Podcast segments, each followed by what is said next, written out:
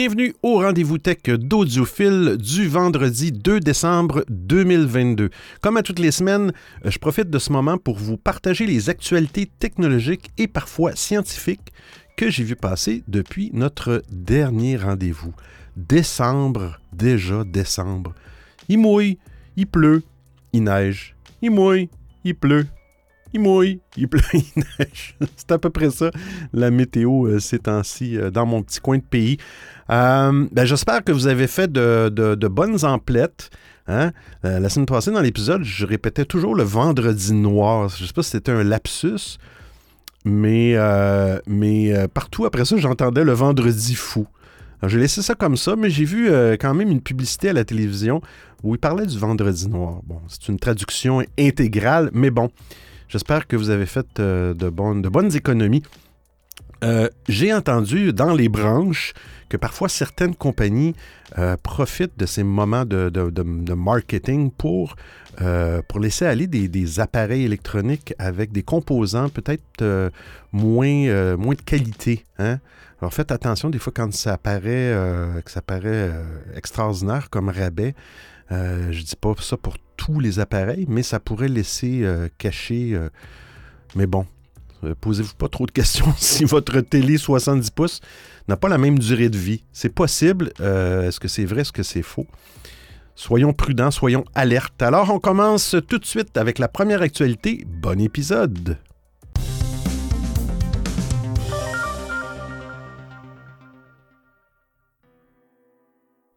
Windows 11, une mise à jour qui casse le gestionnaire des tâches. Euh, c'est des noms qui sont très longs hein, pour, euh, pour, identifier les mises à jour de, Windows. Euh, ben, la mise à jour optionnelle, la KB 5020044 pour être plus précis, de Windows 11, a introduit plusieurs nouveautés et a également corrigé un problème causant des baisses de performance euh, pendant les jeux, pendant qu'on joue. Malheureusement pour Microsoft, elle est aussi responsable de nouveaux bugs dans le gestionnaire des tâches.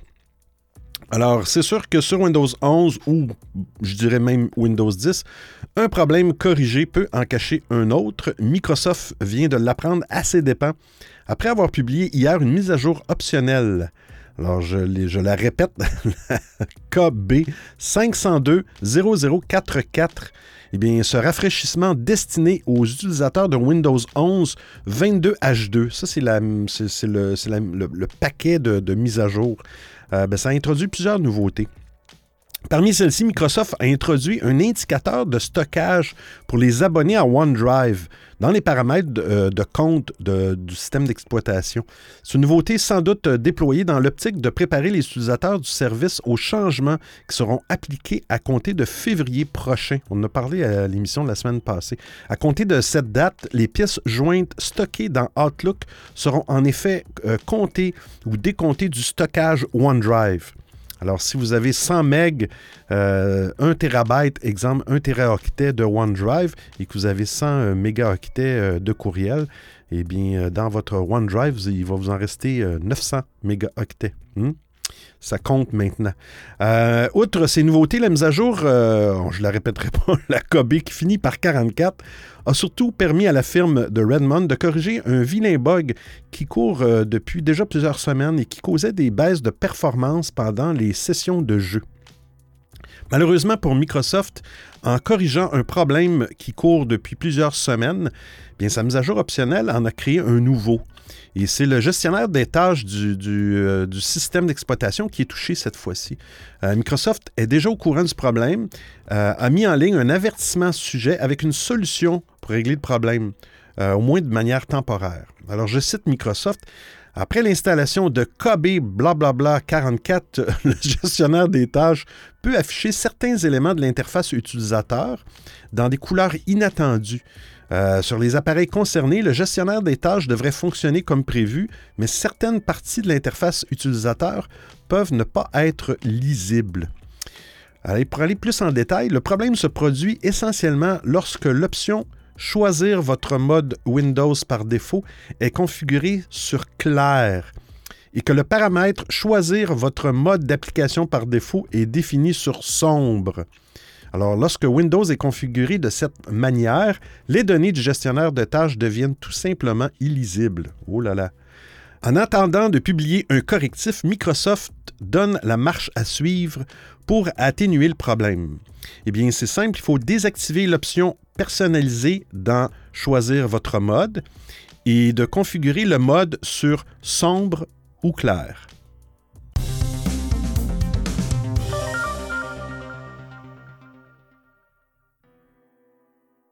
WhatsApp.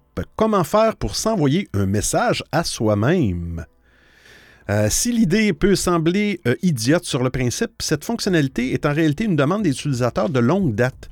Euh, plusieurs personnes s'envoient déjà des, des, courriels ou des SMS pour se rappeler quelque chose ou sauvegarder une photo ou un texte.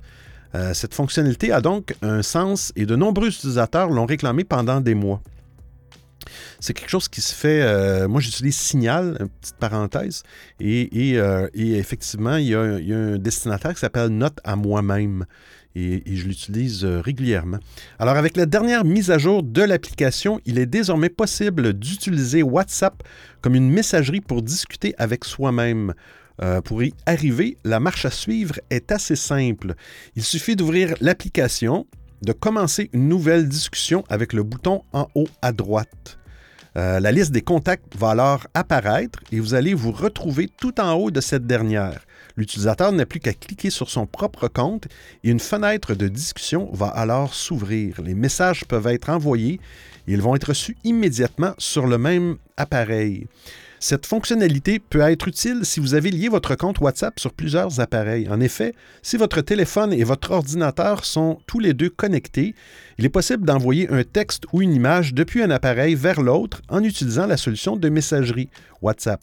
Euh, donc, euh, WhatsApp présente dans ce cas de figure l'avantage d'être chiffré de bout en bout, ce qui rend la lecture du message impossible pour un tiers. Une sécurité toujours très pratique quand on veut faire circuler des données personnelles comme des photos ou des informations privées d'un appareil vers l'autre. Alors si vous n'avez pas de logiciel, euh, je reviens toujours à Signal, mais utilisez WhatsApp si vous l'utilisez déjà au lieu d'utiliser Messenger, qui, euh, qui lui, pour l'instant, par défaut, n'est pas chiffré de bout en bout.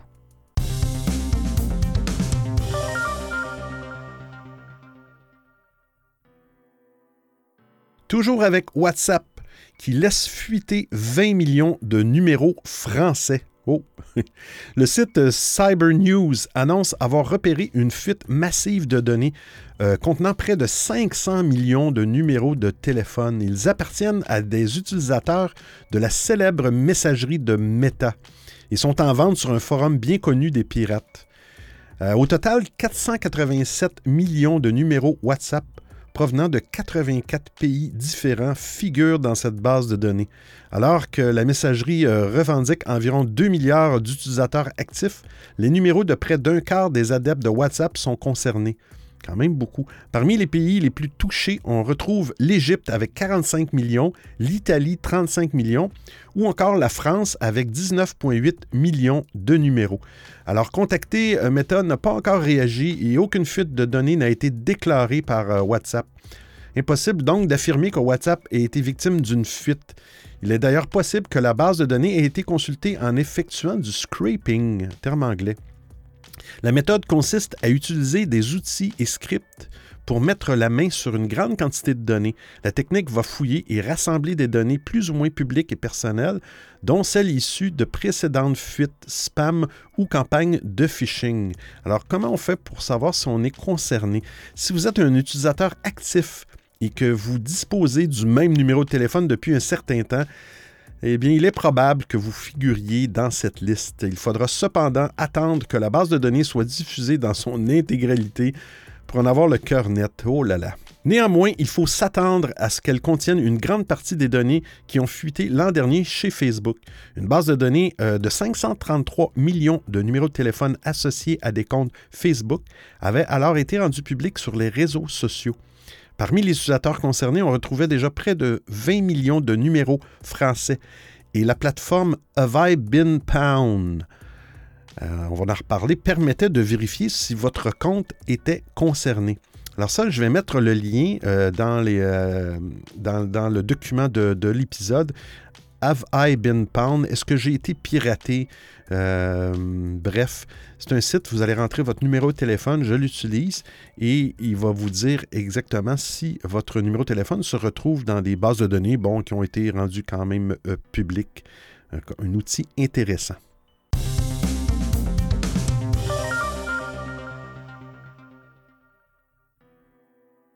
Alors, LastPass, euh, qui vient de se faire pirater, qu'est-ce que vous risquez? Euh, pour l'heure, LastPass ne précise pas quel type d'informations ont été dérobées, mais euh, l'entreprise indique euh, tenter de comprendre la portée de l'incident et d'identifier quelles informations spécifiques auraient été consultées. Alors, Karim Touba, qui est le directeur général de la société, se veut en tout cas rassurant pour les utilisateurs du service. Je le cite, les mots de passe de nos clients restent cryptés en toute sécurité grâce à l'architecture Zero Knowledge de LastPass. Quoi qu'il en soit, cette information tombe assez mal pour le gestionnaire de mots de passe. En septembre dernier, LastPass a déjà été victime d'un piratage. Une personne non autorisée a eu accès à une partie de l'environnement de développement du service en utilisant le compte compromis d'un développeur de quoi lui permettre de dérober des portions de code propriétaire de la société et certaines informations techniques à l'époque, M. Touba affirmait, je le cite, Cet incident s'est produit dans notre environnement de développement. Notre enquête n'a montré aucune preuve d'un accès non autorisé aux données chiffrées du coffre-fort. Notre modèle de connaissance zéro garantit que seul le client a accès pour déchiffrer les données du coffre-fort. Euh, au-delà du cas de l'espace, ces affaires euh, posent la question de la sécurité des mots de passe en général. La FIDO Alliance a déjà mis au point une nouvelle technique d'authentification bien plus sécurisée qui repose sur un système de clés cryptographiques privées et publiques. Alors, ce passkey euh, sera bientôt appliqué par les géants de la tech euh, comme Google, Apple et Microsoft. Reste à voir si la méthode fera ses preuves et convaincra le grand public. Si tel est le cas, les mots de passe ne seront plus qu'un lointain mauvais souvenir.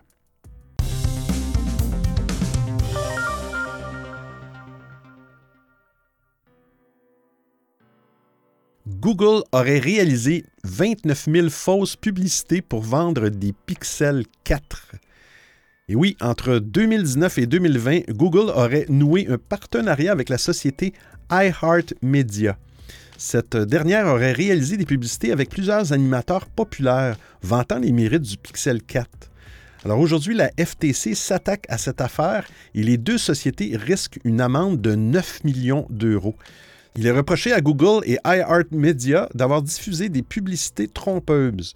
Au cœur de celle-ci, les animateurs assuraient que le Pixel 4 était leur téléphone intelligent de tous les jours. En réalité, ils n'ont jamais été en possession du téléphone de Google. En tout, ce sont 29 000 publicités qui ont été diffusées sur les réseaux sociaux, mais aussi à la télévision et surtout à la radio. Euh, dans les différentes publicités, les mêmes phrases se répètent. Je cite ah, c'est mon appareil photo euh, téléphone préféré, surtout en cas de faible luminosité grâce au mode Night Sight. Alors, euh, il est aujourd'hui clair que les influenceurs n'ont jamais eu le téléphone entre leurs mains. Euh, pour Maura Haley, qui est procureur du Massachusetts, j'ai réussi à dire ce mot sans me tromper. Bravo. Je la cite. Les consommateurs s'attendent à ce que les publicités soient véridiques et transparentes sur les produits et non trompeuses avec de fausses approbations. Un petit peu normal. Selon l'enquête, Google aurait déboursé 2,6 millions de dollars pour réaliser ces publicités iHeartRadio aurait également été en relation avec plusieurs radios locales. Elles auraient reçu près de 2 millions de dollars pour faire la publicité du Pixel 4. Aujourd'hui, les deux entreprises risquent 9,4 millions de dollars d'amende. Euh, eh bien, le Pixel 4 de Google est sorti en octobre 2019. Si euh, le téléphone était très prometteur sur le papier, eh les chiffres de vente ont, eux, été un peu en deçà des attentes et le téléphone a eu du mal à se faire une place. La même année, Apple sortait le iPhone 11 et Samsung le Galaxy S10. deux modèles très populaires qui ont fait de l'ombre au téléphone de Google. Mais euh, malgré cet échec commercial, Google a continué de produire des téléphones et le dernier Pixel 7 a été présenté par la critique comme l'un des meilleurs appareils de l'année. Avec un design tout particulier et des performances éblouissantes, le téléphone de Google a tout pour plaire. Euh, autre grand avantage de cet appareil face à l'iPhone 14 ou au dernier euh, Galaxy S22, eh c'est le prix. Hein. Le Pixel 7 coûte aujourd'hui 649 euros. Euh, c'est presque deux fois moins cher que le petit dernier chez Apple euh, qui, coûte 1019 euros.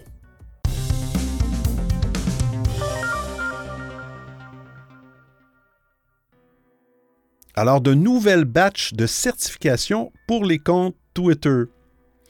Et oui, on en reparle encore cette semaine. ah là là. Eh bien, euh, une coche dorée pour les entreprises, hein, une coche grise pour les gouvernements et une coche euh, bleue pour les particuliers, que vous soyez célébrité ou non. Euh, et tous les comptes vérifiés seront authentifiés manuellement avant l'activation de la vérification, a dit M. Musk. Ah, il a dit aussi c'est douloureux, mais c'est nécessaire. Euh, dans une autre euh, publication sur Twitter, M. Musk a précisé que tous les comptes individuels authentifiés auraient la même batch bleue, mais certains pourront éventuellement afficher un petit logo secondaire indiquant qu'ils appartiennent à une organisation s'ils sont vérifiés comme tels par cette organisation. Alors, le nouveau système d'authentification euh, voulu par le, Big Boss suscite de la confusion et de l'incompréhension depuis plusieurs semaines, effectivement. Euh, on sait que M. Musk veut proposer un abonnement payant à 8 par mois, euh, permettre à, tous les utilisateurs qu'ils souhaitent d'obtenir une fameuse coche bleue qui était avant, c'était gratuit, mais c'était réservé aux comptes considérés comme notoires, des comptes d'artistes ou de journalistes. Euh, eh bien, on se rappelle aussi que la première version de, cette coche bleue à 8 avait, tourné un, peu à la dérive euh, au, début du mois de novembre, euh, nombreux comptes se faisant alors passer pour des célébrités et des entreprises. Alors, euh, face au problème que ça a généré, M. Musk avait décidé de repousser la date de, lancement au 29 novembre. Mais je pense que ça a été, ça a été, ça a été reporté une fois de plus.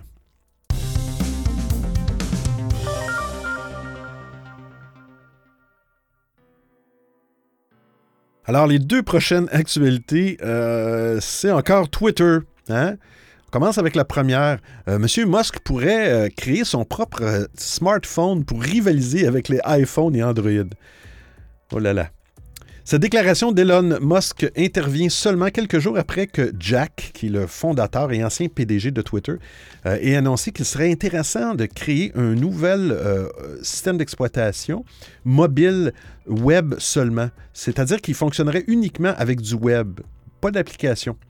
Euh, certains se sont déjà essayés à l'exercice, dont notamment Mozilla avec Firefox OS, mais son développement a été abandonné en 2016. Parce que là, tout ça, ça part de, de, rumeurs que euh, Apple et Google pourraient, euh, pourraient décider de bannir euh, Twitter de leurs magasins d'applications respectifs parce que, bon, Twitter ne répond plus aux critères de, de modération de ces applications-là. Alors, si ça arrive, euh, le réseau social, il va continuer quand même d'exister euh, par une page web, sans problème. Euh, mais cela obligerait cependant les utilisateurs de, de, téléphones intelligents à passer par leur navigateur Internet pour accéder à la plateforme. Ça pourrait en décourager plus d'un. Sachez que ça va très, très bien. Souvent, une petite parenthèse, des applications gourmandes comme ça sur votre téléphone qui, ont un accès web euh, c'est possible d'utiliser facilement sur le web et ça vous, premièrement, ça vous, euh, ça vous libère aussi de l'espace. Bon, il y a certaines fonctionnalités qui peuvent, euh, qui peuvent ne pas fonctionner, mais ça, ça, vous libère de l'espace sur votre appareil. La, dernière, ce qui est arrivé aujourd'hui, ça a été résolu. Monsieur, Monsieur Musk, il a résolu son malentendu avec Apple. Et j'ai vu sa publication sur Twitter. Et euh, il critique, là, menace. Il, comme ça. Euh, une publication, il se réveille un matin, ah, mais qu'est-ce qui se passe avec Apple?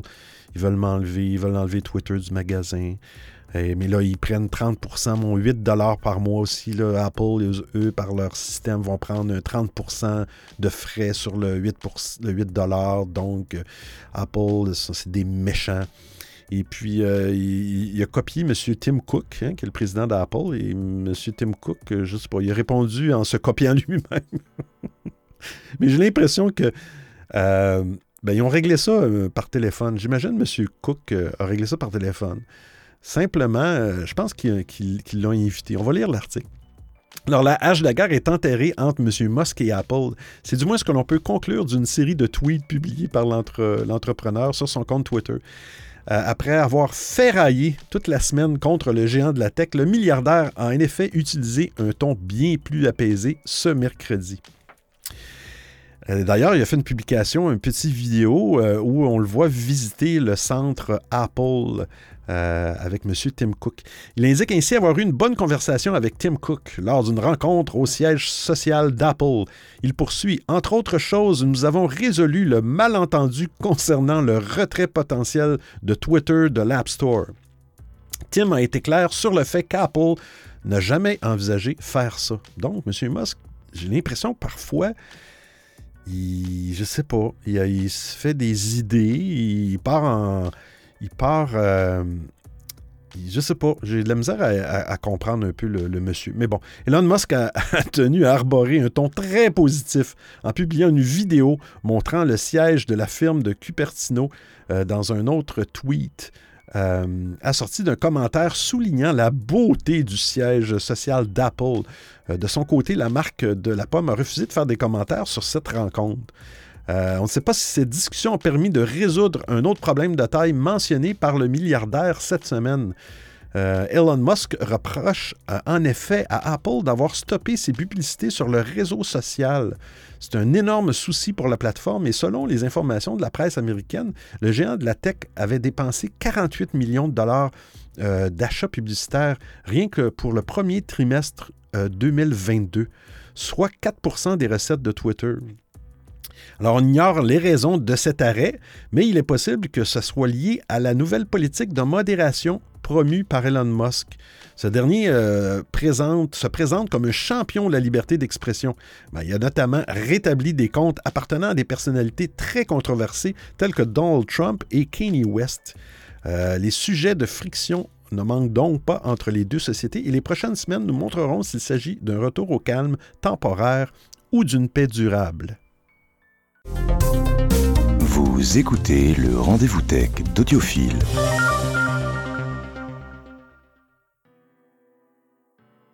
Hive Social, le réseau social qui se veut une alternative à Twitter. Ah, on a parlé un peu, mais j'ai été, euh, été, voir un petit peu. Euh, je me suis pas créé de compte encore, mais, euh, mais bon. c'est une autre alternative. On a parlé souvent de Mastodon mais euh, euh, c'est à voir. À la suite de l'acquisition de Twitter par M. Elon Musk, me semble que je me répète, les choses se sont emballées dans l'univers des réseaux sociaux. Hein, l'homme d'affaires a suscité interrogation et polémique. Hein, il a, licencié près de la moitié du personnel de Twitter. Bon, selon l'article, il a joué aux apprentis sorciers sur la certification des comptes. Et il a décidé aussi de rétablir des comptes suspendus dont on a parlé M. Trump, euh, après avoir organisé de simples sondages, eh bien, tous ces facteurs combinés ont poussé de nombreuses personnes à chercher des alternatives à Twitter. Si Mastodon est le réseau social qui monte, euh, Hive Social fait beaucoup parler de lui en ce moment. Alors, qu'est-ce que Hive Social? C'est une application de réseautage exclusivement mobile. Hmm. Son aspect et sa convivialité sont très similaires à ceux de Twitter. On peut suivre des comptes euh, et être suivi, aimer les messages d'autres utilisateurs et les relayer. Euh, c'est ce que Hive appelle un, repost. Hein? Ah, j'aime mieux le terme de Mastodon, un ripouette, un boost. Ils ne savent plus quel mot inventer. Hive est, est, plus simple que de nombreuses autres alternatives à Twitter, comme Mastodon. Je trouve Mastodon relativement simple, mais bon, c'est mon opinion. Mais il y a quelques différences. La principale est sans doute la chronologie. Contrairement à Twitter, qui est devenu de plus en plus complexe du fait des algorithmes, Hive propose un flux chronologique simple. Il n'y a pas de système de compte certifié ni de possibilité de mettre en avant les messages. Exactement, même chose sur Mastodon chronologique. D'ailleurs, oui, on y a annoncé euh, aujourd'hui euh, qu'au niveau de Twitter, M. Musk, ils vont, ils vont, pousser de plus en plus euh, des, publications, même sur des personnes que vous ne suivez pas, qui vont dire, OK, vous pourriez aimer cette publication. Vous allez en avoir de plus en plus dans les prochaines semaines, prochains mois. Un autre point euh, de différence est l'absence d'application desktop. Il n'y a pas de version web non plus. Pour l'instant, du moins, Hive est accessible uniquement sur mobile. Le service offre une personnalisation un peu plus poussée, avec notamment la possibilité d'afficher son signe astrologique. On peut également connecter un compte Spotify et faire jouer un morceau lorsque des personnes arrivent sur le profil. Ah bon. Autre distinction importante par rapport à Twitter, il n'y a pas de limite de caractère pour les messages. L'application comporte également une section de type découverte qui permet d'accéder à des contenus ciblés selon les centres d'intérêt. Pas de limite de caractère pour les messages, donc c'est illimité. Hein? C'est à voir. Pour s'inscrire, il faut télécharger l'application Hive Social sur Android ou iPhone. À partir de là, il suffit de suivre la procédure de création de compte. C'est le moment où on sélectionne une série de centres d'intérêt pour la section découverte. Alors, Hive est un service très petit géré par une équipe beaucoup moins importante que celle de Twitter ou Instagram. Mais de plus, l'identité des personnes qui ont créé Hive n'a pas encore été révélée. Dans la section à propos de nous, il est question d'une fondatrice appelée Raluka, qui était euh, fatiguée des restrictions auxquelles elle était confrontée sur les plateformes sociales où ses messages n'étaient pas vus par un grand nombre d'amis et où elle subissait la pression d'algorithmes compliqués. Hein. C'est tout ce qu'on a pour, euh, l'instant sur l'identité de Mme Raluka. Actuellement, Hive compte un million d'utilisateurs.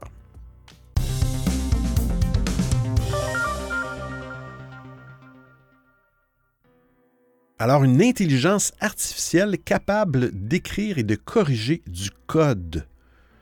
Depuis euh, plusieurs mois maintenant, Google travaille sur un projet d'intelligence artificielle capable d'écrire et de corriger du code. Euh, ce projet, qui répond au nom de code Pitchfork, a fait ses débuts dans l'unité de recherche X d'Alphabet. Alphabet étant la maison mère euh, de Google, un peu comme Meta est la maison mère de Facebook. Il semblerait que ce projet ait franchi une nouvelle étape euh, dans son développement. Dans le courant de l'été, le projet a rejoint le Google Labs, un laboratoire expérimental au sein duquel Google teste ses applications et ses services en cours de développement. Pour créer Pitchfork, Google fait appel à l'intelligence artificielle générative. Cela signifie que le projet du géant de Mountain View s'appuie sur des algorithmes capables de créer du contenu comme des images, des vidéos ou encore du code. Euh, dans ce cas précis. D'après des documents internes auxquels Business Insider, euh, qui rapporte l'information, a eu accès, Pitchfork a été conçu pour apprendre au code à s'écrire et à se réécrire lui-même. En d'autres termes, l'outil développé par Google sera en mesure d'apprendre plusieurs langages de programmation et de générer du code à partir des connaissances qu'il a acquises. Ah, c'est spécial. Un porte-parole de Google a confirmé que Pitchwork avait été créé à l'origine pour automatiser la mise à jour du code Python euh, utilisé par Google. Python, qui est un langage de programmation, vers une, version plus récente, sans avoir recruté de nouveaux ingénieurs logiciels. Alors, au fil du temps, le projet aurait euh, toutefois euh, glissé vers une autre direction. Pitchfork pourrait finalement être un outil destiné à un usage plus large. Il pourrait, par exemple, servir à réaliser les tâches les plus ingrates dans le développement, notamment la correction et la mise à jour du code, tout en s'assurant du maintien de la qualité initiale du code.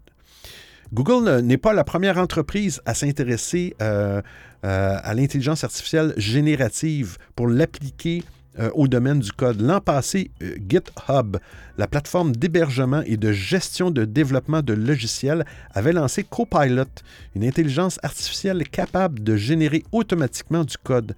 D'après Bloomberg, la fonction serait tellement efficace qu'elle permettrait aux développeurs de générer jusqu'à 40% du code de leurs applications.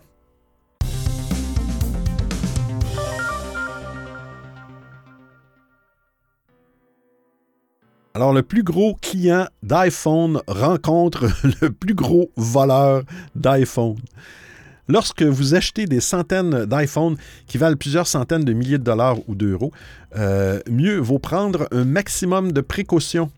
Et si possible, ne pas acheter dans un Apple Store. C'est la leçon qu'on peut tirer suite à la mésaventure récemment vécue par un homme âgé de 27 ans à New York.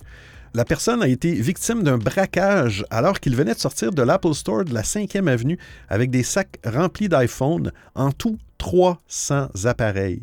Selon les explications de Mac Rumors, euh, celui-ci avait acheté ses 300 iPhone 13 dans le but de les revendre.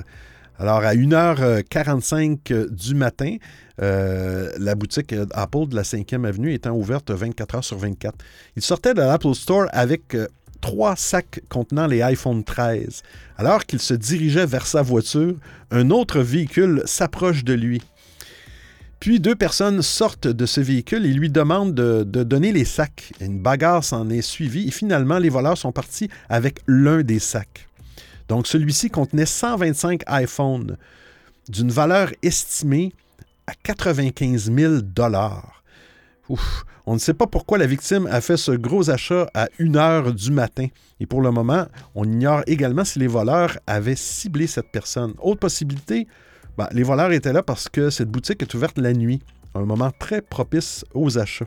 Une enquête a déjà été ouverte par la police de New York, selon Mac Rumors. Sinon, la victime a reçu un coup de poing sur le visage durant la bagarre, mais fort heureusement, il n'est pas gravement blessé.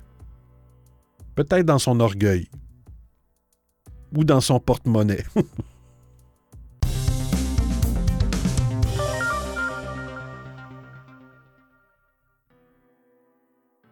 Epson va arrêter de vendre des imprimantes laser.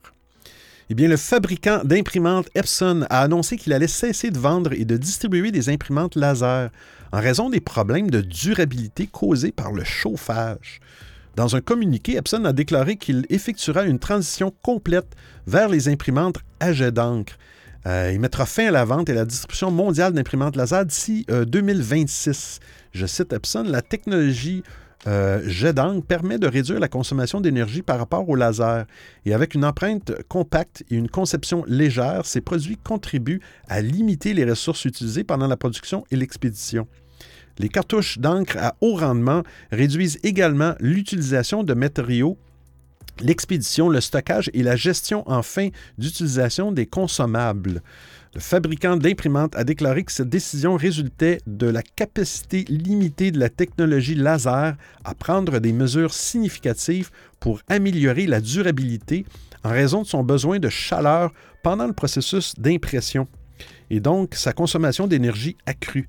Epson euh, déclarait en 2019 que ses imprimantes à jet d'encre consommaient jusqu'à 85% moins d'énergie qu'une imprimante laser de vitesse similaire. Les imprimantes à jet d'encre ont également produit jusqu'à 75% euh, moins de dioxyde de carbone que les imprimantes laser comparables. De plus, les imprimantes à jet d'encre ont jusqu'à 59% moins de pièces de rechange que les imprimantes laser. Mon Dieu, ce n'est que des avantages. Epson a annoncé l'abandon des imprimantes laser lors du lancement d'une nouvelle gamme d'imprimantes professionnelles à jet d'encre de 40 à 60 pages minutes.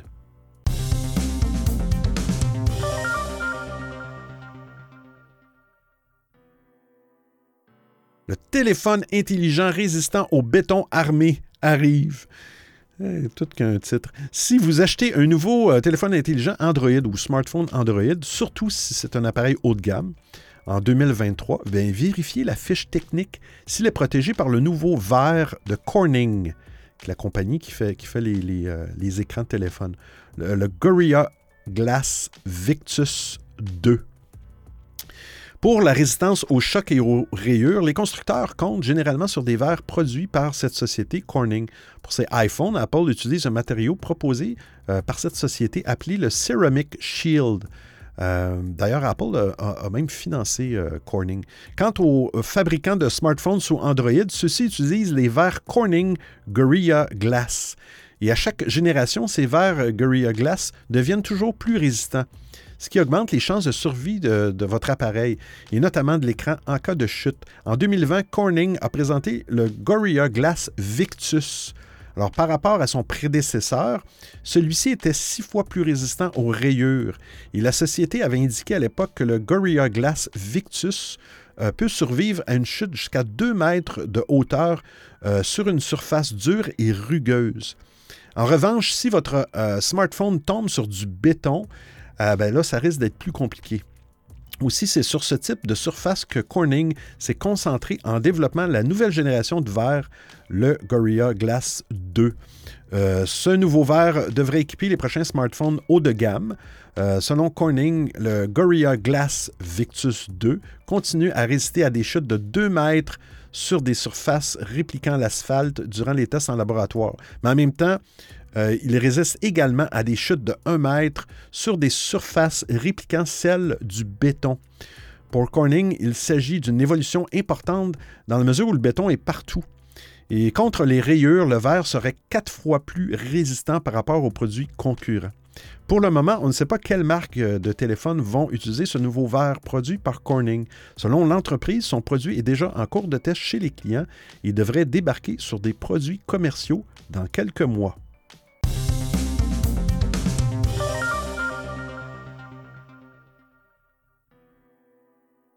Une nouvelle série sur Netflix qui peut être vue dans le désordre. Hmm. Qui a dit qu'une série euh, devait se regarder dans le bon ordre? Netflix entend changer notre manière de consommer des contenus sur sa plateforme en offrant aux spectateurs la possibilité de choisir de démarrer par la fin, le milieu ou le début.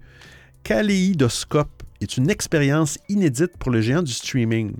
Euh, ben, pas tout à fait, puisque le procédé a déjà été utilisé pour Arrested Development en 2013. Mais cette fois-ci, le format promet d'ajouter encore plus de mystère à cette histoire qui aurait pu être réelle. La série euh, s'étend sur plus d'un quart de siècle et est centrée euh, sur le plus grand vol jamais tenté. 70 milliards de dollars d'obligations ont disparu dans le centre de Manhattan pendant l'ouragan Sandy en 2012. Composé de huit parties, Kaléidoscope permet euh, ainsi d'explorer les origines de ce braquage fictif ainsi que ses retombées. Chacun des utilisateurs pourra néanmoins vivre une expérience différente en suivant les personnages à différents moments de leur histoire. Depuis euh, son arrivée sur le marché, Netflix a largement bouleversé nos habitudes de consommation. En livrant tous les épisodes d'une série simultanément, eh bien, la plateforme a fait naître le binge-watching, en français le visionnage compulsif. Alors, les spectateurs n'attendent plus une semaine entre chaque épisode. Ils peuvent visionner l'intégralité de la série euh, quand bon leur semble. Alors que ce modèle est désormais la norme, l'entreprise veut le repenser euh, de fond en comble. Les énigmes scénaristiques vont s'enchaîner et le créateur met les spectateurs au défi. Ils devront résoudre ce puzzle avant la fin. Alors, euh, Giancarlo Esposito, qui campe l'un des personnages principaux, euh, explique ainsi, et je le cite, En tant qu'être humain, on a toujours tendance à vouloir présumer les choses. Notre cerveau fonctionne comme ça. Il doit toujours avoir une longueur d'avance. Eh bien, cette série brise ce postulat et va nous aider à revenir dans l'instant présent, euh, à attendre d'avoir la réponse à nos questions. Giancarlo Esposito est aussi l'acteur qui a joué euh, dans euh, Breaking Bad, personnage de Gus dans Breaking Bad, et aussi euh, dans le, spin-off de Breaking Bad, Better Call Saul. il reprenait son personnage. Alors Netflix nous donne rendez-vous le 1er janvier prochain. C'est à cette date qu'il sera possible de découvrir les huit épisodes de cette saison dans l'ordre que vous voulez. Pour appuyer la référence au kaléidoscope, chacun de ces chapitres sera nommé à partir d'une couleur.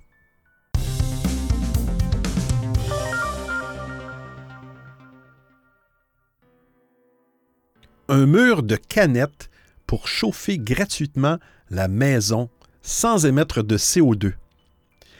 Eh bien, tout est bon pour faire des économies sur les factures d'énergie et c'est encore mieux si ces économies se font en respectant l'environnement.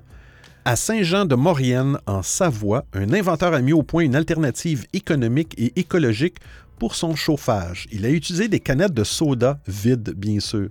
Sur tout un pan de sa maison, Fabien Damasceno Sobral a installé un mur de canettes, 784 en tout, empilées les unes sur les autres et protégées derrière une vitre en plexiglas. Le soleil réchauffe l'air autour des canettes, une chaleur qui est ensuite redistribuée dans la pièce avec l'aide de petits ventilateurs d'ordinateur. Pour capter davantage de chaleur, on pourra peindre en noir les canettes ou les laisser euh, telles quelles avec euh, leur couleur bariolée. Dans le caisson qui contient les canettes, eh bien, la température peut atteindre les jours de beau temps entre 60 et 70 degrés. Le bricoleur a installé un panneau solaire à l'extérieur attaché à un thermostat. Lorsque le capteur relève une température de plus de 30 degrés, euh, les ventilateurs se mettent en route. Ils diffusent la chaleur emmagasinée dans les canettes. Et en bonus, le panneau solaire génère suffisamment d'énergie pour alimenter le thermostat et les ventilateurs. Résultat, eh cette installation n'émet aucune émission de CO2 tout en chauffant gratuitement la maison. Euh, le mode d'emploi est relativement simple, mais il faudra mettre la main sur toutes les canettes et y percer des trous afin de faire passer l'air chaud. Un long travail vous attend, mais des économies aussi. Alors j'espère que vous appréciez le format et le contenu de l'émission. Si vous avez des suggestions d'actualité, des commentaires, vous voulez m'envoyer un message audio ou simplement me payer un café, eh bien c'est très simple. Vous trouverez tous les liens sur www.audiophile.com. Il y a même une section nommée Docu, le rendez-vous tech d'audiophile intégral avec l'ensemble des références web ou liens URL. Et je vous remercie de m'avoir prêté vos oreilles pendant l'écoute de cet épisode. Alors c'est terminé pour aujourd'hui. Et oui, une fois de plus. c'est le temps des fêtes, hein?